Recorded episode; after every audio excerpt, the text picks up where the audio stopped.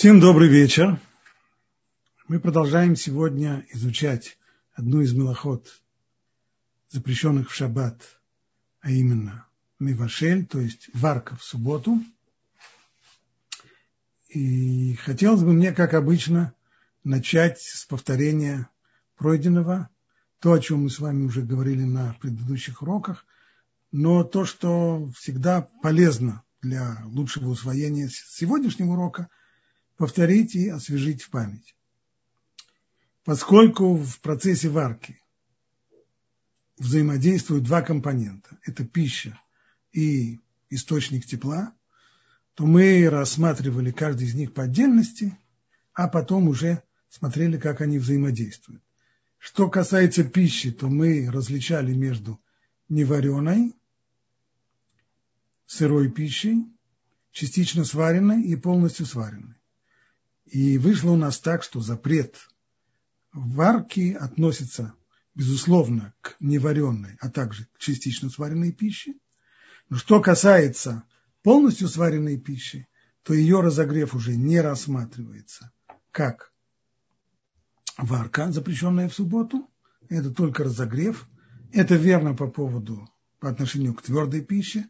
Что касается жидкой пищи, которая остыла, она уже сварена до полной готовности, но остыла, с ней ситуация несколько более сложная. А именно, если эта пища уже полностью остыла, то тогда мы считаем, что запрет к варке, варке к ней относится. Но если пища еще теплая, даже если не горячая, сваренная до полной готовности и еще она теплая, то тогда ее дополнительный разогрев не рассматривается как варка. Это что касается пищи.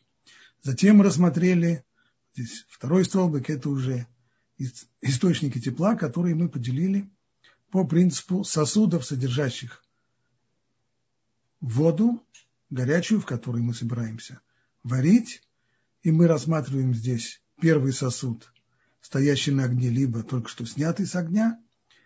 И очевидно, что запрет варки к нему относится. То есть сосуд, первый сосуд, не только тот, кто стоит на огне, но еще и э, снятый с огня, он, безусловно, способен варить любую пищу, которую в него кладут, будь то не вареная совсем пища, будь то частично сваренная пища. Но вот что касается полностью сваренной пищи, можно ли ее положить в первый сосуд? На первый взгляд, а почему бы нет? Ведь запрет к варке к ней уже не относится. Эта пища полностью сварена. Дальнейшая ее варка – это только разогрев, но не варка. Как говорит Талмуд Энбишуль Ахар Бишуль, после того, как пища уже сварена, второй раз ее сварить невозможно. Это верно, но вместе с тем нельзя помещать пищу даже полностью сваренную, даже если она горячая.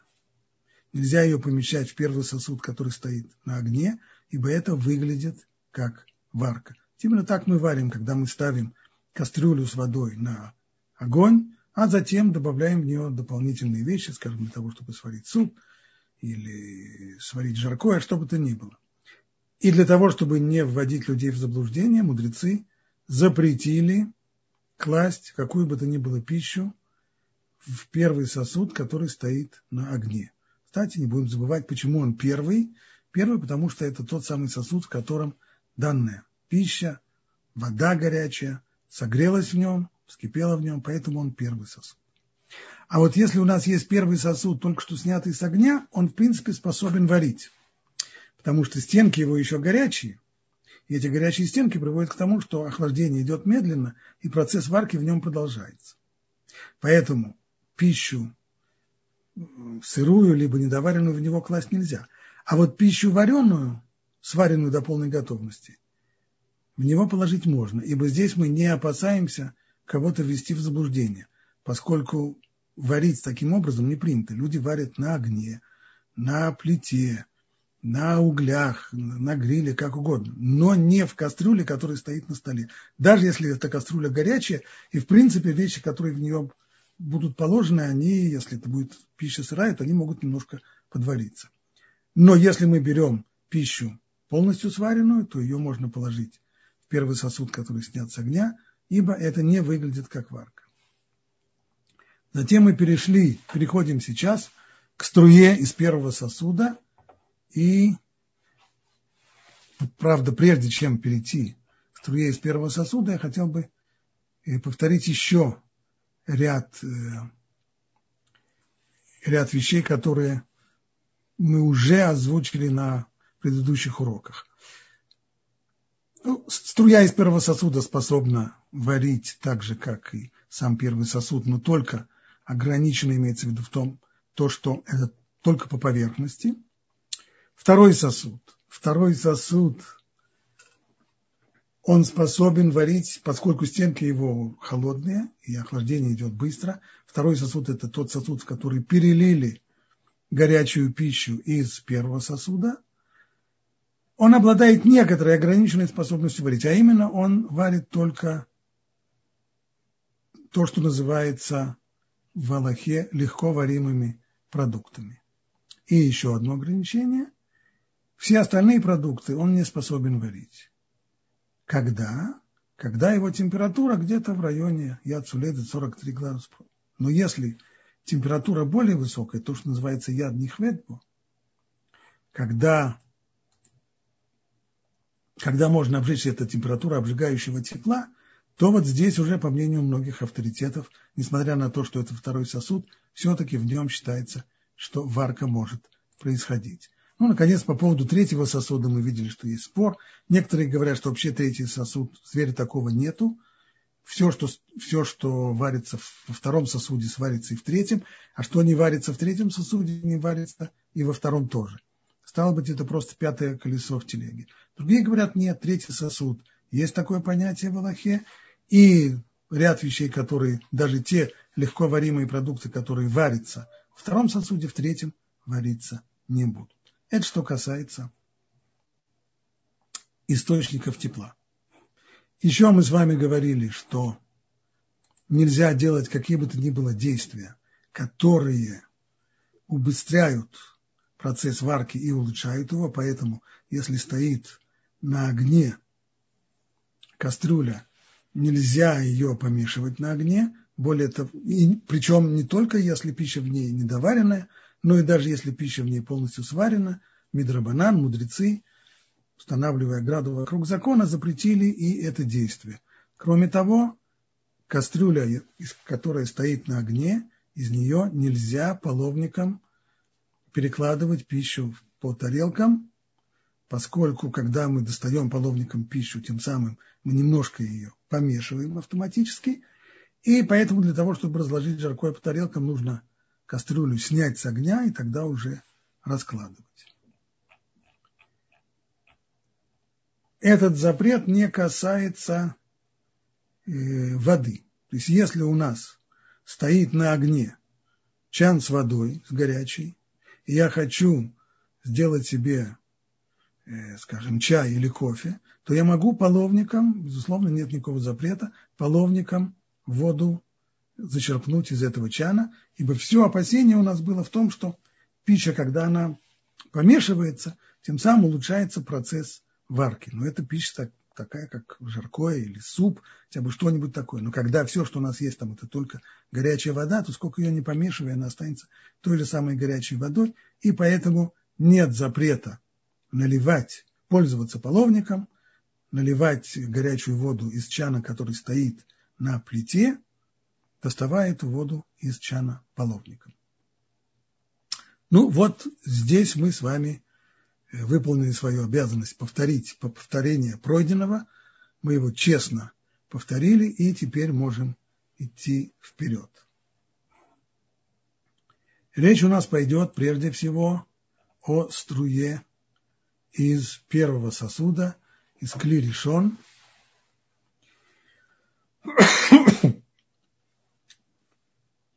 Как было сказано, она способна варить любую пищу, на которую ее льют, только по поверхности, но этого достаточно, чтобы нарушить запрет субботы. Ну и поэтому все то, что нельзя, то есть все те виды пищи, которые нельзя класть в клиришон, в первый сосуд, нельзя поливать водой из первого сосуда. Но если эта пища сварена до полной готовности. И она твердая, даже если она остыла, то, по идее, не должно быть никакой проблемы поливать ее горячей водой из клеришон, из первого сосуда, из чайника или из чана, который стоял на, на плите. Разве не так? По идее, да. И вот здесь мы подходим к вопросу, который был задан в конце прошлого урока. Конкретно меня спросили по поводу пасты быстрого приготовления. Можно ли ее заливать горячей водой в субботу? Вот у нас стоит чайник на плите, и есть у нас макароны быстрого приготовления, полуфабрикат, которые не нужно варить, достаточно просто их залить горячей водой, они постоят несколько минут и, и будут готовы. Для того, чтобы ответить на такой вопрос, нужно хорошо знать технологию точную приготовления таких полуфабрикатов. Не имея возможности, тогда не зная ее точно, тогда, когда на прошлой неделе меня спросили об этом, то я ответил то, что ответил, а сейчас я могу дать более э, уточненный ответ на этот вопрос. Прежде всего, какова действительно технология приготовления вот этой самой пасты быстрого приготовления. Макароны, лапшу и прочие всякие изделия из пасты такого рода, их сначала варят. Правда, варят их не так, как варим мы обычно макароны в кастрюле, а их варят при помощи горячего пара. Это дает возможность сохранить ценность продукта, и он потом не разваливается, не разваливается на, на части, на фрагменты. После того, как его обработали горячим паром, его высушивают. Как проходит сушка? И э, в кипящем растительном масле. Затем все это охлаждается, складывается в брикеты, либо фасуется самым различным образом и поступает нам в продажу. А нам теперь остается только залить горячей водой. С одной стороны, если на заводе уже обработали горячим паром, то этот продукт вполне можно рассматривать как вареный. И если так, то нет проблемы облить его горячей водой, даже из клерешон, из первого сосуда. Почему бы нет? Есть одно серьезное возражение. Напомню еще один закон, который мы изучали. Полностью сваренную пищу, ее дальнейший разогрев не рассматривается как варка. Верно. А если пища у нас не сваренная, она у нас жареная на углях или в гриле, а мы ее сейчас сварим, то, безусловно, в ней появится новое качество. Это эта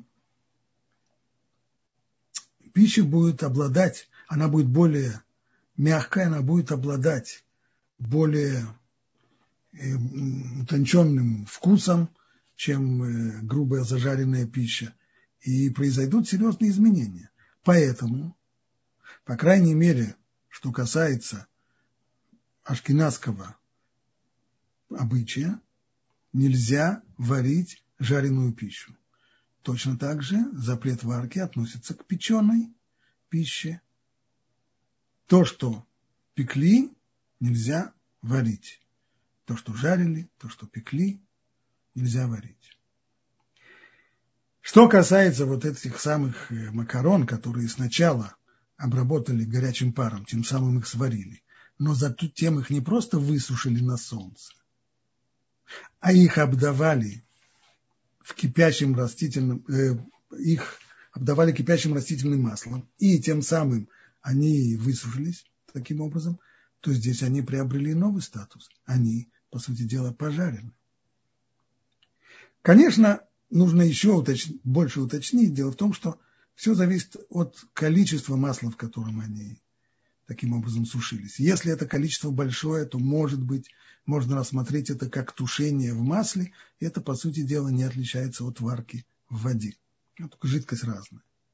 Но я серьезно сомневаюсь, действительно ли там такие количества масла. Скорее всего, поскольку нам нужно высушить, а не, а не тушить. Это не тушеная вещь, она только должна быть высушена. Поэтому, скорее всего, масла там немного. А если так, этот продукт теперь жареный после того, как он был вареным. И тут мы приходим к очень серьезному вопросу в Аллахе, который задают авторы, скажем, впервые такой вопрос около 250 лет тому назад появляется в литературе. Как рассматривать пищу, которую сначала сварили, а потом зажарили? Можно ли ее теперь еще раз сварить? Могу ли я сказать, она уже один раз была сварена, и поэтому нет проблем ее заново варить? Это только разогрев. Либо нет. То, что она была вареной, это в прошлом, это ее предыстория. А сейчас она пережила новое рождение, ее пожарили после того, как она была сварена. И теперь эту пищу нужно рассматривать как жареную. А жареную пищу варить нельзя. Вопрос этот, э, дискуссия по, по поводу этого вопроса была, и целый ряд авторитетов считают, что не имея твердого ответа на этот вопрос, мы должны устрожить и устражая запретить варить пищу, которая изначально была сварена, а потом после этого пожарена. Это решение относится, безусловно, к пасте быстрого приготовления. Получается следующее. На всех тех стадиях, всех тех вариантах, в которых есть запрет варки, нужно будет сказать, что делать так нельзя. А именно, струя из первого сосуда.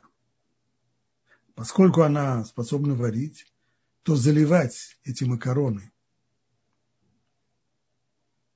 такой струей, горячей водой из чайника, который стоял на плите, из чана, нельзя. Во второй сосуд помещать ее тоже нельзя, поскольку мы сказали, что второй сосуд обладает способностью варить легковаримые продукты.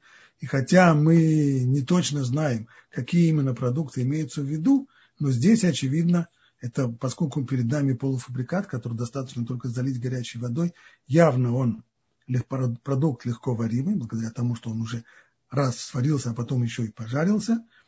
Поскольку это легко варимый продукт, то его в клише не во второй сосуд – то есть, скажем, в тарелку, в которую налили воду из чайника, тоже нельзя помещать. А вот в клиш-лиши, в третий сосуд, здесь можно ее поместить. То есть, получается так, стоит у нас чайник на плите, из этого чайника мы наливаем воду в чашку, из чашки выливаем и эту воду в тарелку. В тарелке теперь у нас третий сосуд, клиш, лиши, в него мы можем поместить вот эту пасту быстрого приготовления. Я не знаю, выйдет ли она хорошо, если заливать ее только водой в третьем сосуде. Все-таки каждый раз, когда переливают воду, то она охлаждается. Но делать это другим способом нельзя.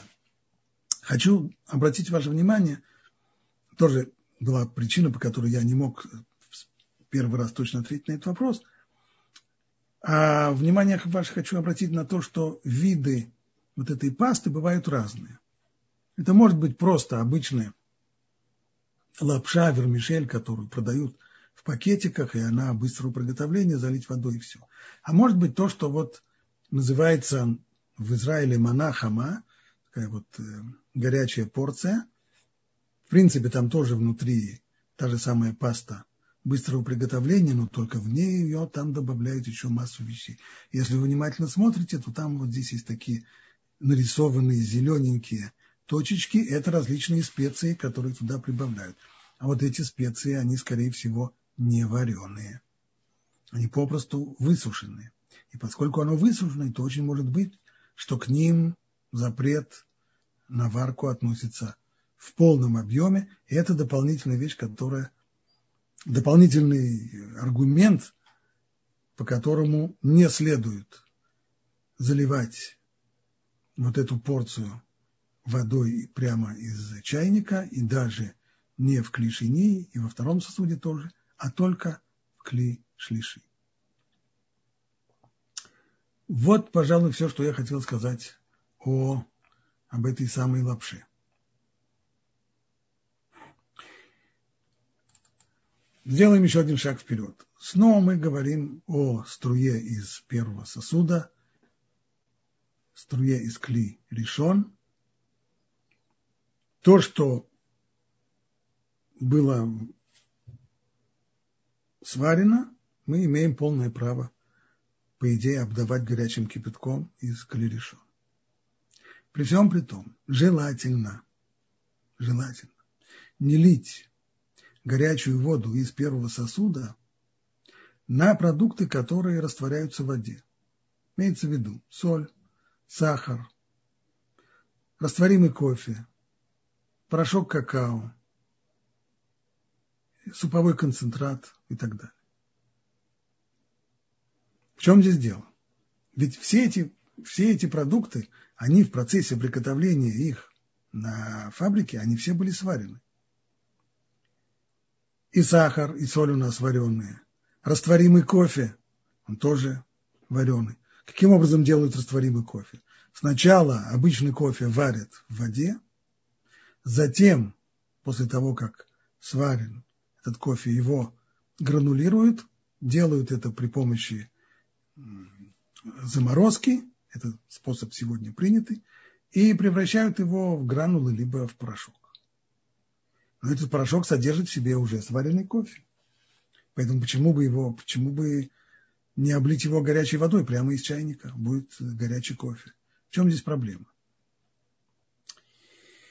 А проблема здесь вот какая. Ряд авторитетов говорят, что подобного рода растворимые продукты, которые мы растворяем в воде, в тот момент, когда они растворяются, они приобретают статус жидкости. За секунду до этого они были твердой пищей. Был какао-порошок – были гранулы кофе, был сахар, песок. Все это были твердые продукты. Растворили мы их в воде, они стали жидкостью. Ну и что? Ну и стали они жидкостью. Ну жидкость-то вареная. Ну, конечно, она вареная. Но мы-то учили, что вареная жидкость, если она охладилась, то ее уже варить нельзя. И это, и это, безусловно, проблема. Поскольку струя из первого сосуда обладает способностью варить. И она же растворяет кофе и сахар в стакане, в который, в который мы положили, то происходит, в общем-то, варка. Так считает ряд авторитетов. Не все.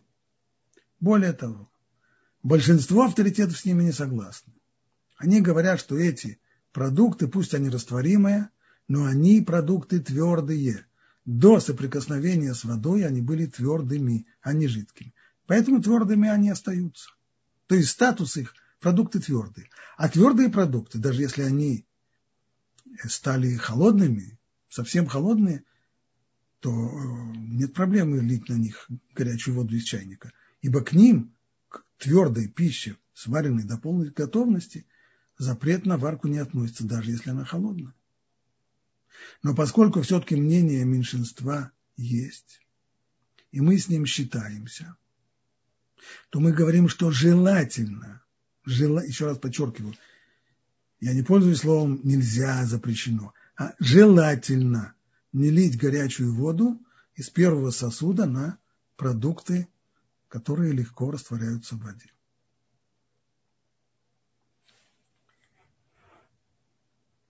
Более того, если у нас уже, скажем, мы заварили, не заварили, мы взяли растворимый кофе, и мы не стали на него лить из чайника, а мы взяли клишини, то есть налили воду сначала в чашку, затем туда положили ложку кофе, еще ложку сахара, не больше одной ложки, пожалуйста, и после этого мы решили, что горячей воды мало, надо бы еще долить горячей воды. Тоже не следует это сделать.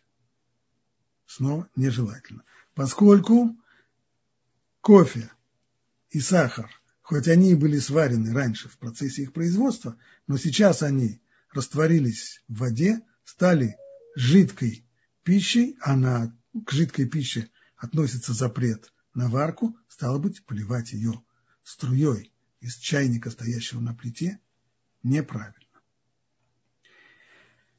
Э, когда мы говорили здесь о кофе, я хочу подчеркнуть, что говорила именно о растворимом кофе, а кофе молотый – это уже совсем другая история. Ведь кофе молотый, он не сварен. Он только зерна кофе на фабрике прожариваются. А согласно ашкенадскому обычаю, варить жареные продукты нельзя.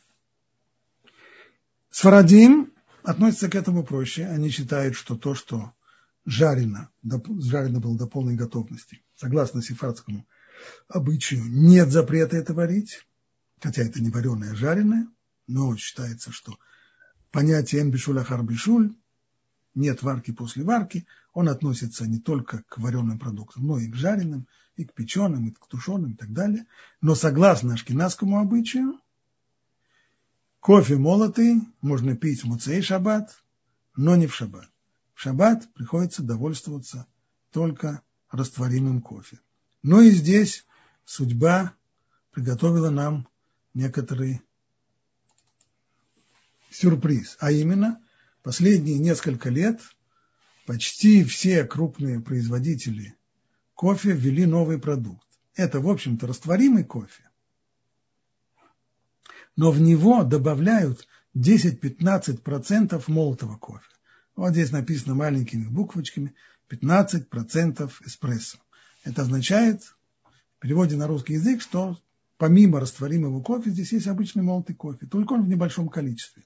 Он придает, конечно, лучший вкус.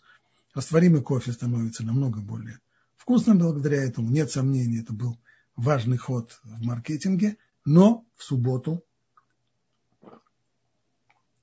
Ашкиназим таким кофе пользоваться не могут. А пользоваться только обычным растворимым кофе, в котором нет добавки кофе молотого. Что касается сфарадин, могут не только таким кофе пользоваться, но и совсем уже обычным э, молотым кофе. Могут заваривать его в чашке.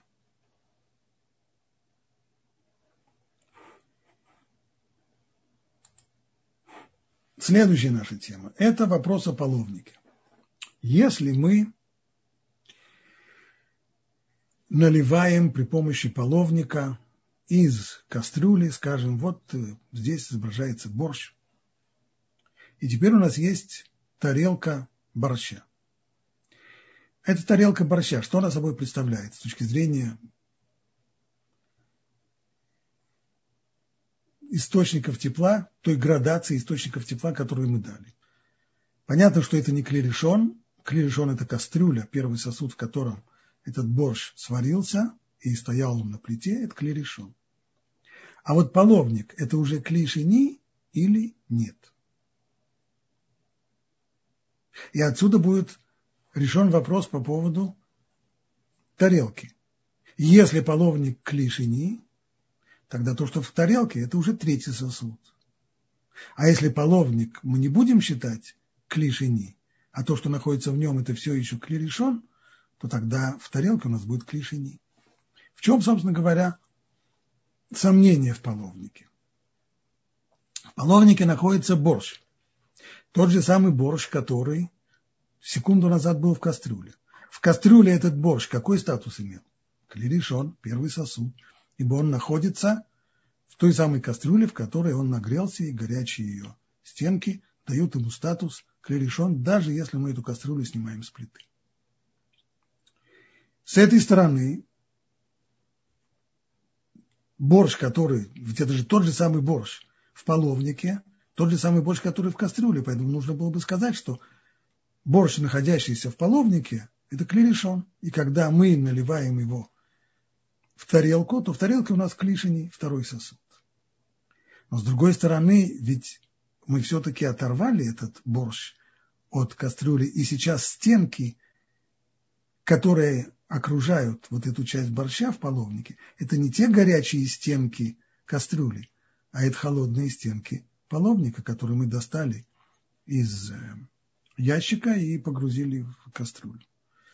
Поэтому возникает здесь вопрос, что определяет статус борща в половнике? Его холодные стенки или сам борщ, который является неотъемлемой частью того борща, который сварился и грелся в, в этой самой кастрюле. Это вопрос спорный. И поскольку вопрос спорный, и речь идет здесь о серьезных запретах, то мы здесь тоже устражаем. И устражая, мы считаем половник клиришон, то есть то, что в половнике. Мы считаем это клиришон, первый сосуд. И когда мы наливаем половником в, в э, тарелку, то в тарелке сейчас клишини, второй сосуд, который способен варить легковаримые продукты, и у этого, у этого утверждения будет продолжение. Когда мы рассмотрим, о каких конкретных вещах идет речь, что это за легковаримые продукты. Пока что только скажем одно исключение из этого правила. А именно, если мы взяли половник, погрузили его в кастрюлю, и он пробыл там некоторое время в кастрюле, так что стенки его серьезно нагрелись, тогда уже, согласно всем мнениям, тогда это уже не устражение, а тогда это совершенно очевидно, без всяких сомнений, что то, что находится внутри половника, это клерешон, первый сосуд, и, попадая в тарелку, эта жидкость становится только клишини, а не кли ши. Ну вот теперь мы пришли наконец к кли шини, ко второму, ко второму сосуду и поговорим о нем. В принципе, большинство продуктов он не способен варить, поскольку стенки-то у него холодные, и он быстро охлаждается, варить-то не успевает. Жидкость в нем быстро охлаждается вместе с тем. Ряд авторитетов утверждает, что если температура в нем очень высокая, то, что называется ядный хведбу, то есть температура обжигающего тепла, тогда мы говорим, что варка в таком сосуде, пусть он второй, но все-таки варка в нем может происходить, и он способен варить э, любые продукты. Беда только, что мы не знаем точно, о какой температуре идет речь. В любом случае можем считать, что если мы способны продержать палец несколько секунд, то мы не будем рассматривать это как, тепло, как э, обжигающее тепло, а будем рассматривать это как обычный второй сосуд, клишини, способность которого варить ограниченная.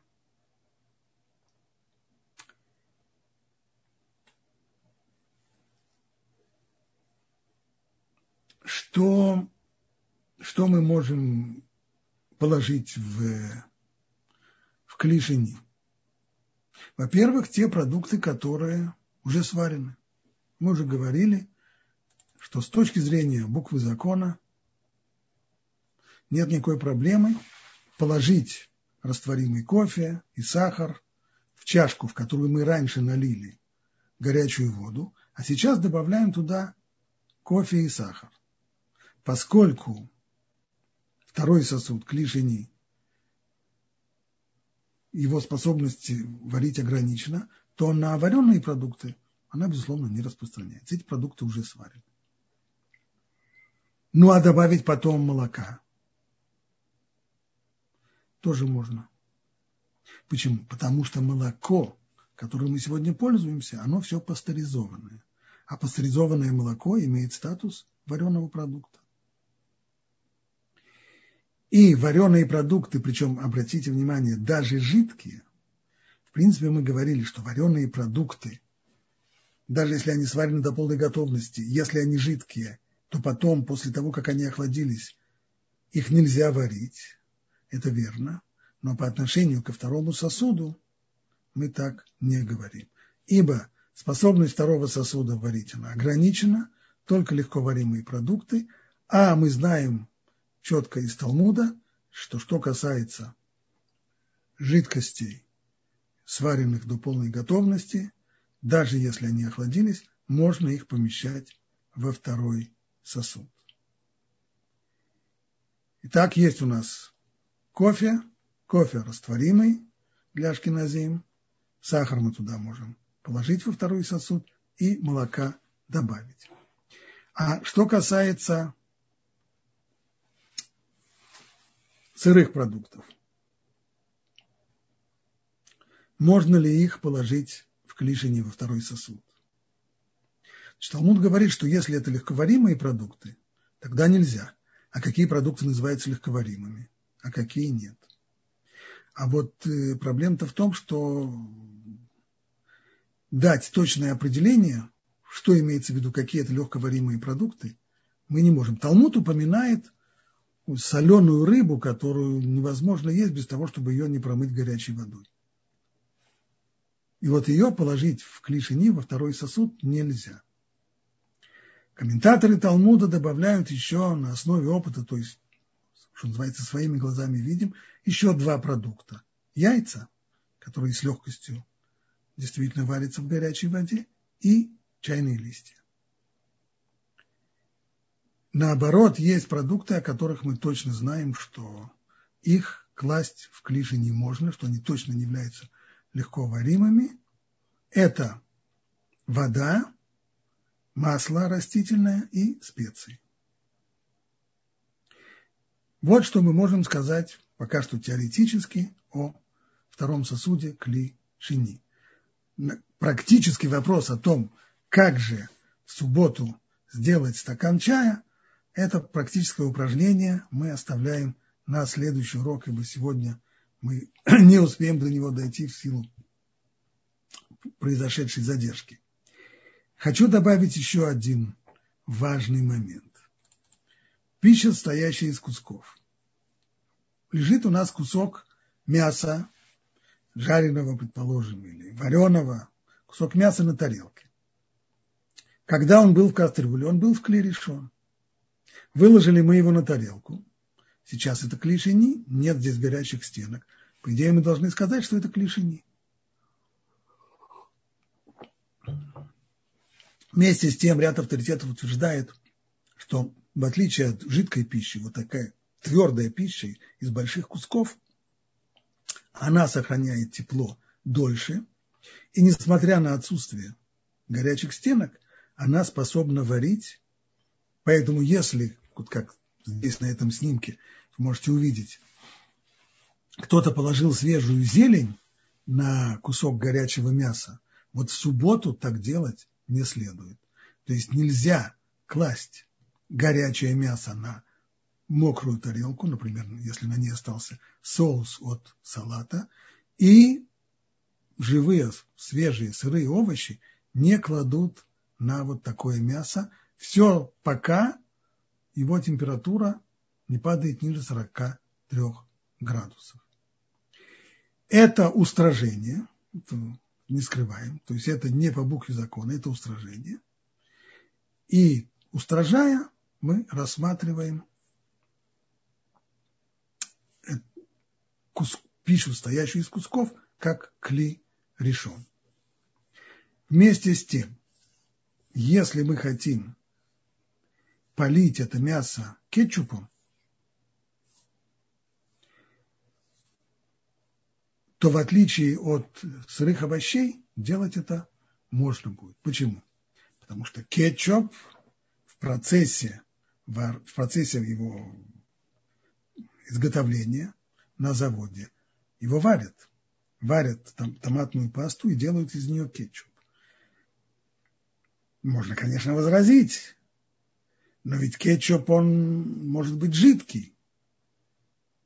Некоторые, кстати, зависят от вида кетчупа. И многие раввины говорят, что в самом деле мы не рассматриваем кетчуп как жидкую пищу.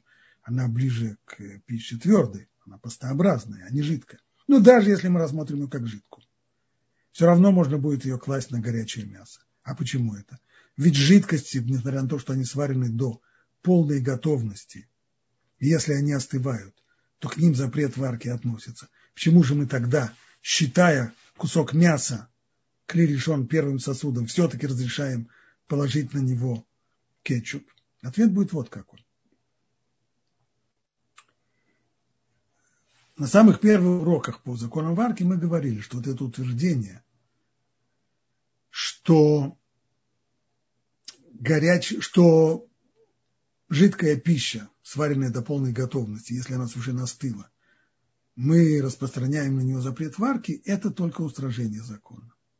С точки зрения буквы закона, по крайней мере, что касается ашкенадского обычая, должны были бы сказать, что общий принцип эн бешуль, то есть разогрев горячей пищи, относится не только к твердой пище, но и к жидкой. Мы все-таки так не говорим, но это только хумра, то есть устражение закона. Это раз. А то, что мы посчитали, значит, то, что вообще к кетчупу может относиться, даже если мы его посчитаем жидкостью, и то, что к нему может относиться запрет варки, это устражение.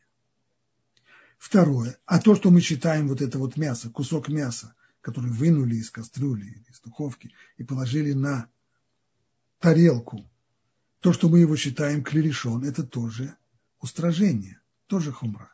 Так вот, правило говорит, два устражения вместе в одном предмете мы не применяем. Хватит одного. Поэтому и получилось, что несмотря на то, что нельзя класть сырые овощи на кусок горячего мяса, который лежит на тарелке, полить его кетчупом можно, ибо он сваренным, и мы считаем, что в этой ситуации запрет на варку не, на эту ситуацию не распространяется. Вот на этой оптимистичной ноте, на разрешении положить кетчуп на горячее мясо, мы сегодняшний урок заканчиваем и переходим к вопросам. Спасибо большое. Э, дорогие наши слушатели, я вам напоминаю, что у вас есть уникальная возможность задать вопрос и пообщаться с Равом, с Равом Пантелятом. Не упустите эту возможность. Э, вы можете задать вопрос, написав здесь в чате. Вы, те, кто нас слушает сейчас в любой социальной сети, вы можете оставить комментарий. И те, кто с нами в зуме, можете поднять руку. Я вижу первую поднятую руку. Но прежде чем я включу вам микрофон, я задам вопрос из чата. Вопрос такой. Как можно посолить еду?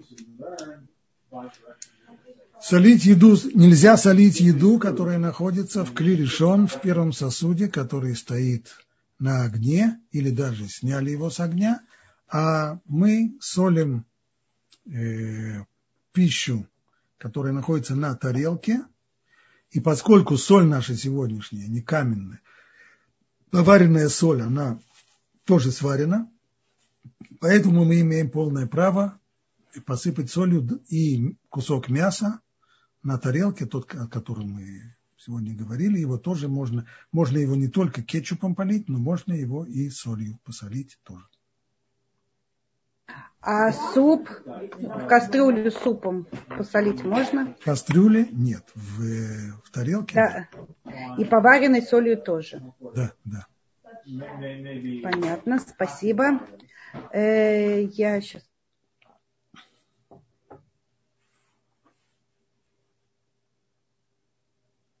Э, Таня, я вам, э, Татьяна, я вам сделала возможность включить микрофон.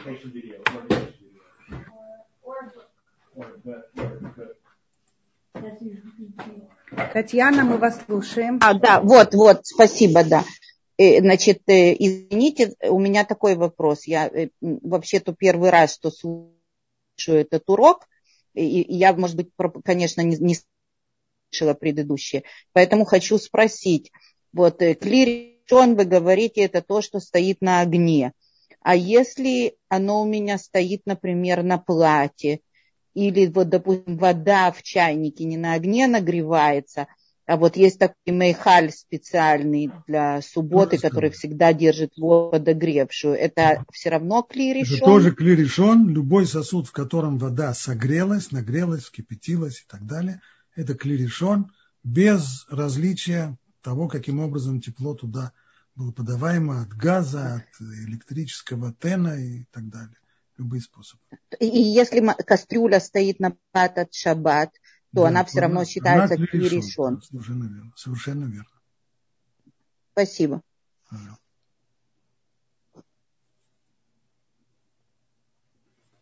Спасибо большое. Уточняют вопрос э, по поводу соли. Можно ли посолить, допустим, какую-то жидкость, э, отлив ее, скажем, стакан, посолить и вылить обратно? Вылить обратно, если, если кастрюля стоит на плите, то туда... Не, не, нет, вот сняли плиту, сняли.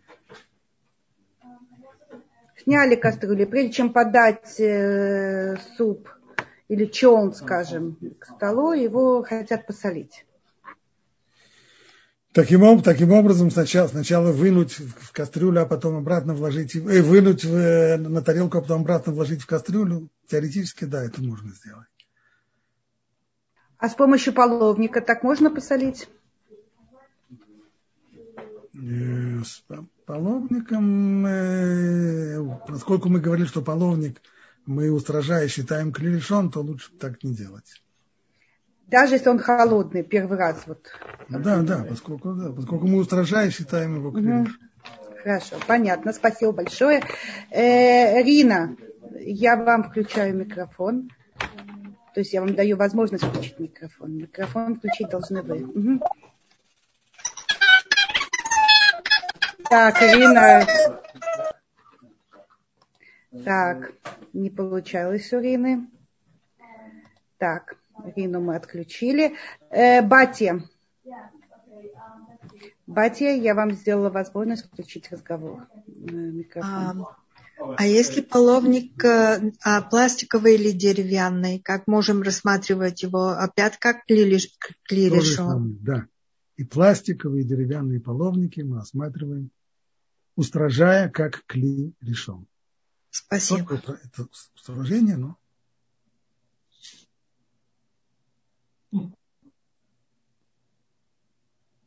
А, спасибо. Айела, я вам сделала возможность включить звук. А, да, меня слышно? Да. А, шалом, э, вечер добрый. Эм, Раб Пантелят, подскажите, пожалуйста, у меня все время сомнения, такие мысли, вот э, когда, например, а, в шаббат я пользуюсь приправой, ну, такой, например, как эм, ну, какие-то травы э, сушеные, ароматные. И э, вот тут э, тему соли, раз э, ну, подняли вопрос по поводу соли, можно ли солить, да, например, вот мясное блюдо такое. А насчет таких трав, которые они же отдают аромат, э, когда разогреваются, да, вот на горячем блюде, это можно это использовать или это нельзя? Э, то, что они дают аромат, это не проблема. Вопрос вот здесь вот какой. Если мы хотим э, посыпать такими сушеными травами, mm-hmm. посыпать, например, вот кусок горячего мяса, да. Здесь, поскольку это мясо способно, обладает способностью варить, то если мы кладем на него не вареные специи, то это проблема.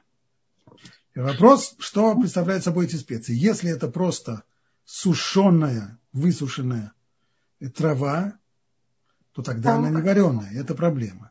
Если ее э, прожаривали, то есть ее высушивали большим при, при высокой температуре, тогда она имеет статус жареной. И тогда для сварадин, по крайней мере, нет проблемы положить ее на кусок горячего мяса. А что касается ашкеназим, то в таком случае я бы uh-huh. советовал класть только на такое мясо, температура которого, очевидно, ниже 43 градусов, ибо тогда, несмотря на то, что это кусок мяса, он уже не считается пищей, состоящей из кусков, то есть пусть он кус, кусок мяса, но вот этой строгости, что он способен варить, у него уже нет. Я поняла. Ну вот я как раз имела в виду такую приправу, как хмели суне, или, может, знаете, вот да. просто сушеная трава, да, э, измельченная, да. вот сухая да, сама. Да, и просто снова, я да? думала о том, что она же как раз скрывается за счет горячего мяса, он как ну, мучится и оживает, и аромат этот э, выдает. Но я вовсе не уверен, что хмели сунели не сушат mm-hmm. на огне. Потому что сегодняшние... Я не знаю. Вот. Дело в том, что сегодняшние, скажем, понятно, что где-то там 200 лет тому назад в горах Сванети это где-то там высушивали на солнце. Но сегодня в промышленном производстве С большим трудом могу себе представить, что высушивать на солнце. Скорее всего, при этой сушке используют э, жар огня. И тогда они жареные, и тогда, по крайней мере, для сфарадим нет никаких ограничений. Положить это и на горячее мясо. Ашкеназим подождать, пока оно будет э, меньше 43 градусов. Благодарю, Раф Пантелят. Спасибо большое. Пожалуйста, пожалуйста. Спасибо большое. И последний вопрос. И, друзья, мы сегодня заканчиваем. Вот у нас получился немножко короче урок, но что поделать. Э, последний вопрос из э, Фейсбука. Спрашивают, разогреть в духовке пищу можно, если поставить духовку на маленькую температуру на весь шаббат? И взять пищу холодную из холодильника, со стола, и поместить ее в духовку, очевидно, нельзя. Это подпадает под запрет того, что похоже на варку, то, что называется мерзаким и вашель, выглядит как варка, то есть любые действия, хотя на самом деле варки там не происходит, мы берем уже пищу сваренную или жареную до полной готовности, только разогреваем ее, но поскольку это выглядит, точно так же выглядит обычная жарка и варка, когда достают Э, из холодильника мясо и кладут его в духовку, поэтому делать так нельзя. О том, можно ли оставлять с пятницы пищу в духовке, об этом мы поговорим, когда закончим тему с варкой, э, как минимум еще урок 2, и тогда перейдем к новой теме, которая э, посвящена целиком разогреву пищи в субботу и оставлению горячей пищи с пятницы на субботу. Так что это еще как минимум, как минимум урок 2 до этой темы у нас есть еще.